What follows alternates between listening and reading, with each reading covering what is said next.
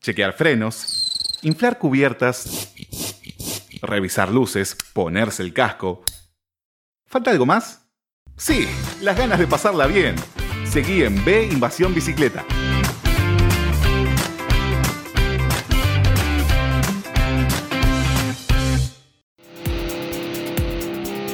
Si te gusta nuestro programa y querés seguir apoyándonos para brindarte el mejor contenido relacionado al ciclismo urbano, entra a deinvasionbicicleta.com.ar y entérate cómo podés colaborar con nosotros, por lo mismo que te saldría invitarnos una cerveza.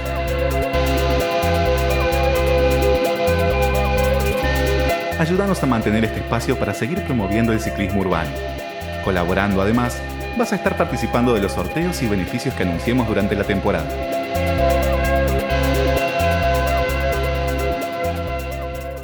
Estamos con Juan Ignacio Cabaña, que nos va a hablar sobre eh, micromovilidad.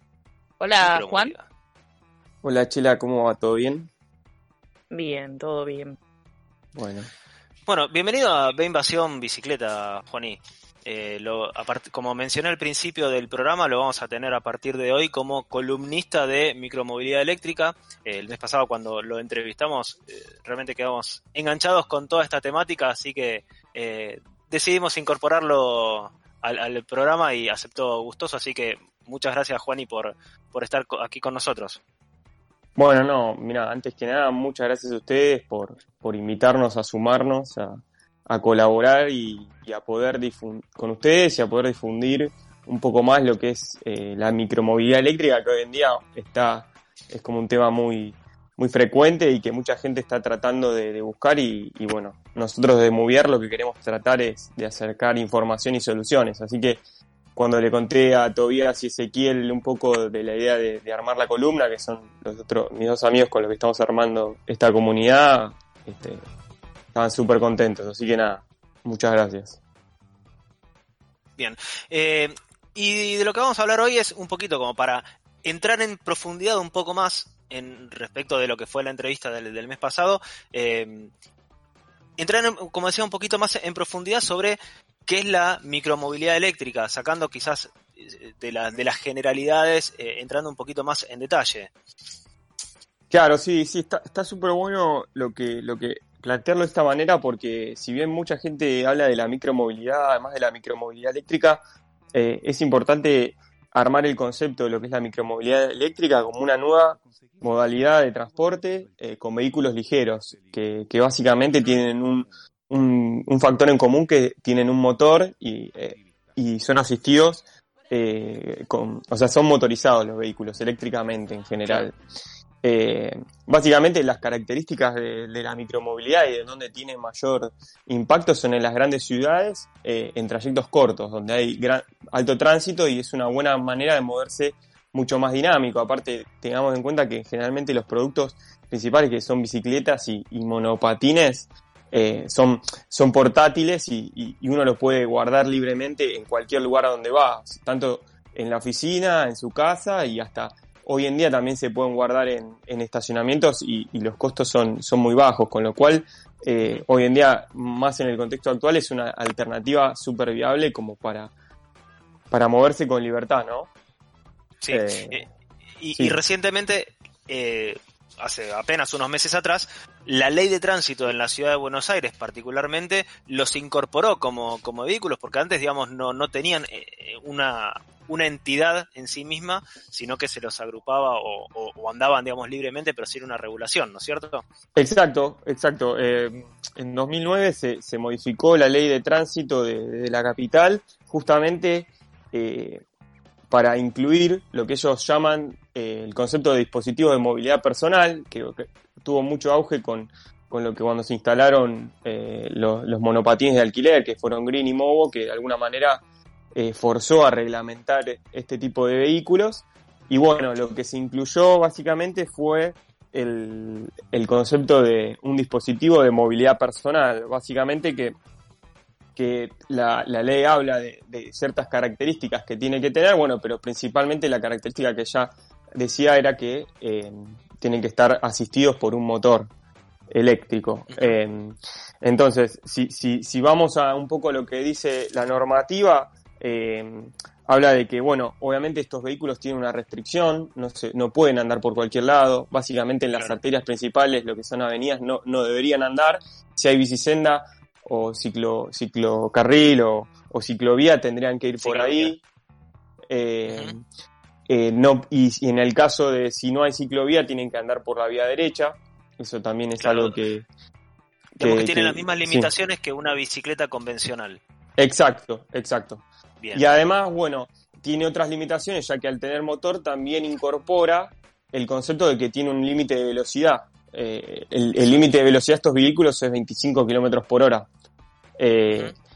Si bien muchos de los vehículos pueden andar a más de 25 kilómetros por hora, es más, hace un tiempo se hizo, se hizo muy famosa la noticia de que un- una persona en un monopatín 80 kilómetros por hora en la autopista, eh, eh, la velocidad máxima que tienen es de 25 kilómetros por hora y a su vez también están limitados en la potencia del motor que no puede ser mayor a 500 watts, según lo que habla la, eh, la, la norma. Y a su vez no entra como un dispositivo de movilidad personal todo lo que son las bicimotos, o sea, si es con motor a combustión no entraría dentro de esta categoría de dispositivo de movilidad personal, que eso también es muy importante mencionarlo. Claro.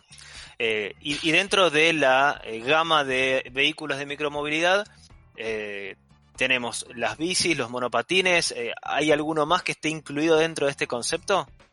Mirá, están también, obviamente, los hoverboard, que no sé si alguna vez que son, se hizo famosos por lo de Segway, que son esos que se usan con dos ruedas y, uno va balanceándose como para adelante y para atrás para que acelere, que la verdad que no, no se usa mucho en la calle.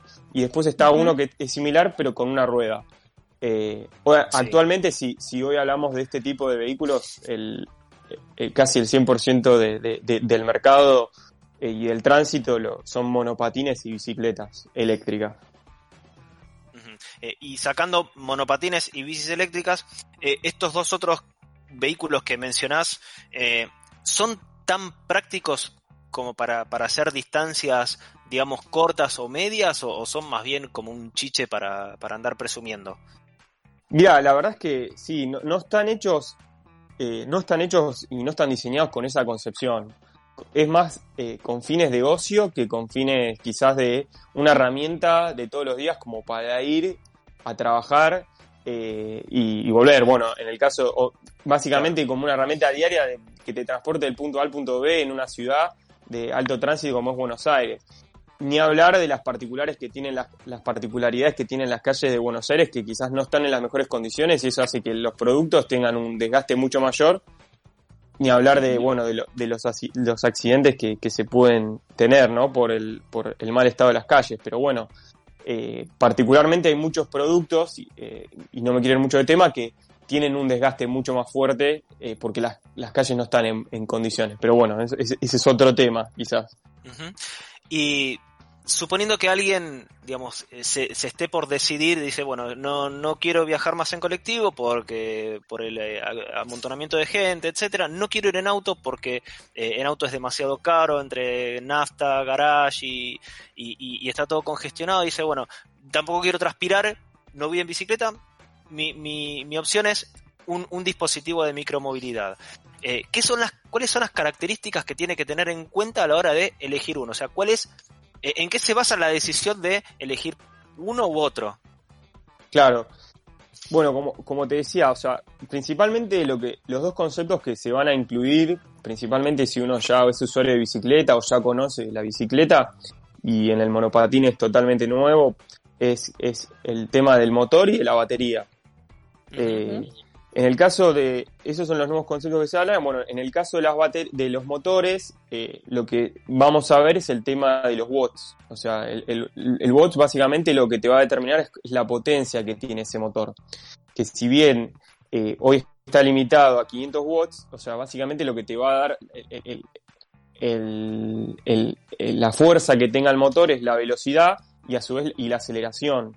Eh, y a saber, ¿por qué? Capaz que quizás eh, si, si vos, si estamos en una ciudad donde tiene muchas subidas y muchas bajadas, la potencia del motor no la va a sentir tanto mientras más alto sea que quizás uno más chico. Si bien todos van a decir, bueno, pero si yo puedo andar a 25 kilómetros por hora, eh, no, me, no, me, interesa tanto porque hoy en día un motor promedio de bicicleta está entre los 350 watts y alcanza, si puede, se puede hasta 30 kilómetros por hora. Entonces, eh, claro. lo vamos a sentir quizás a veces cuando si va más cargada, por ejemplo, si uno usa, si va una bicicleta que nosotros llevamos capaz que cargas pesadas, eh, eso eh, va a influir. Lo mismo con los monopatines. Eh, y después, obviamente, lo que uno tiene que ver es la posición del motor. Hoy puede haber que los, los, motores van posicionados principalmente en las ruedas. Sí. Puede ser en, la, en, su mayoría la trasera, básicamente por, por lo que averigüé, es por un tema de, de, de, dónde está el peso. En el caso de, eh, de la bicicleta, el peso está más en, en la parte trasera eh, y hay pocas que se usan en, en, en, la rueda delantera. Después hay unas que son más novedosas, que no llegaron todavía a Argentina y, las pocas que llegaron son bicicletas muy caras, que tienen el motor en, como sería en la parte central, donde están los pedales, donde gen Sí. generalmente la asistencia está en el pedaleo directamente. Y eso hace que les dé mucha más autonomía a la bicicleta.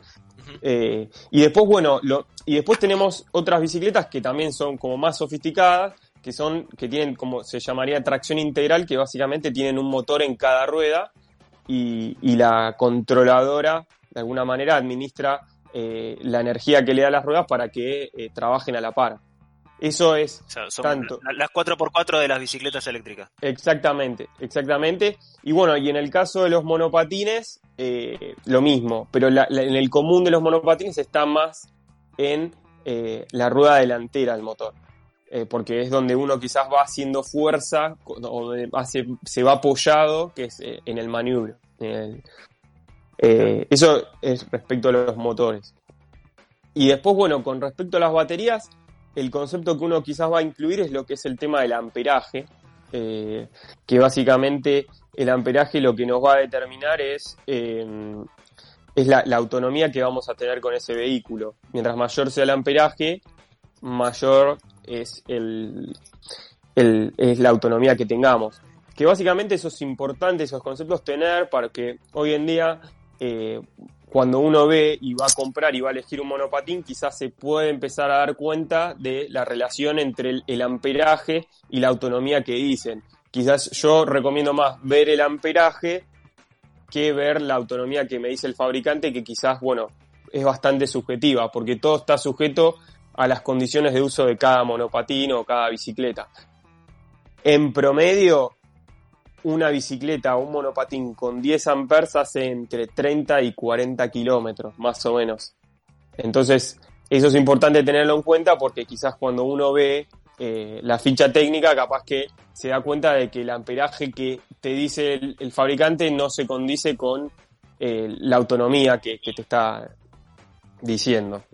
Así que eso es muy importante también tenerlo en cuenta. Pero bueno, eso básicamente son los dos conceptos básicos que uno tiene que empezar a tener en cuenta al momento de elegir este tipo de vehículos. Ni hablar, que también es muy importante, como para cerrar el tema de la batería, es averiguar el, la marca de la batería y la marca del motor, porque eh, también indica, va a indicar la vida útil que va a tener esa batería. Yo recomiendo Claro. que, Claro. si bien son más caras, que apunten a comprar vehículos con baterías de primera calidad, como Samsung, Panasonic o LG, que van a tener, se, llama- se dice vida útil, pero en realidad en lo que se llaman ciclos de carga, que son la cantidad de veces que uno puede recargar el vehículo, es mucho más larga cuando tiene una batería de calidad y de, de primera marca que quizás una genérica china. Y muchas veces eso te vas, se das cuenta con el precio del producto. Claro, ahora Juan, y tengo una pregunta en, respecto a esto que nos estabas comentando de eh, el origen o la calidad, si se quiere, de, de lo que serían los repuestos. La pregunta es básicamente cuál es el origen de los productos que, que se están manejando hoy en día. ¿Es posible conseguir repuestos de baterías eh, que sean nacionales? ¿Es todo de afuera? Claro, e- e- eso, eso es muy bueno tenerlo en cuenta porque eh, al momento de elegir, eso también lo tiene que tener al día de mañana, cómo, cómo va a, a solucionar algún problema que tenga eventualmente con algún accesorio, sobre todo de estos principales componentes. Claro. Eh, el origen principalmente de, de estos productos son todos importados hoy en día. Eh. Actualmente hay pocas marcas eh, que- de bicicletas que, que sean fabricantes locales eh, y de monopatines casi todos son todos importados. Ahora, Sí. esta semana salió la noticia que hay un- un- una, un- una marca nacional que está ensamblando monopatines, pero principalmente el componente, o sea, tanto a nivel producto terminado o a ensamblar, los motores y las baterías son generalmente son todos importados, en su mayoría. Claro. O, o sea, lo que, lo que se limita acá es un poco al, al ensamblaje. Claro, en, en- o sea, lo que vienen son parcialmente ensamblados en las cajas y, y se terminan de ensamblar acá. Sobre todo en los monopatines. En las bicicletas quizás hay eh, fabricantes locales que diseñan los cuadros, se, se le, se le Claro. complementan los accesorios y obviamente mo- lo que se llama kit eléctrico, que, se, que es la rueda con el motor más la batería, que eso, eso sí son 100% importados. Eh, hay algo de valor acá local, más que nada las bicicletas. Claro. Excelente. Juani, eh, te agradecemos muchísimo por, por esta columna. La verdad que eh, e- es súper interesante todo el tema de la movilidad eléctrica porque quizás para muchos eh, que andan en bici el tema de las bici eléctricas les hace un poco de ruido. No, no la bici, sino que porque son súper silenciosas. Eh, ahí, ahí debería ir el cuac. Sí. Sobre todo. no, pero, pero para mucha gente eh, que no tiene ganas de, de hacer el esfuerzo, o mucha gente mayor quizás, eh, la verdad que la movilidad eléctrica es una, una solución a la movilidad, sobre todo pensando en esto que decíamos al principio. No queremos andar en transporte público porque va a haber restricciones por, por lo menos por un buen tiempo eh, y es una, una alternativa súper válida al auto, así que eh, está buenísimo tenerte, tener una columna dedicada a, a este tema para, para que la gente pueda, pueda conocer alternativas, eh, los consejos, las sugerencias que vas a ir dando con el correr de las columnas. Este, y que tenga información y, y- y, digamos material como para, para poder decidir correctamente. Eh, ¿Dónde los encontramos en, redes, en internet, Juani, con Moviar? Eh, bueno, tenemos la página que es www.moviar.com.ar y después en Facebook e Instagram es arroba move.ar, o sea, eh, M-O-O, B corta E punto ar. Eso es nuestro, tanto nuestro Facebook como nuestro Instagram. Excelente, bueno, pasó Juani Cabaña por eh, B Invasión Bicicleta y ahora vamos a... eh, ¿Qué vamos? ¿Qué tenemos? Tanda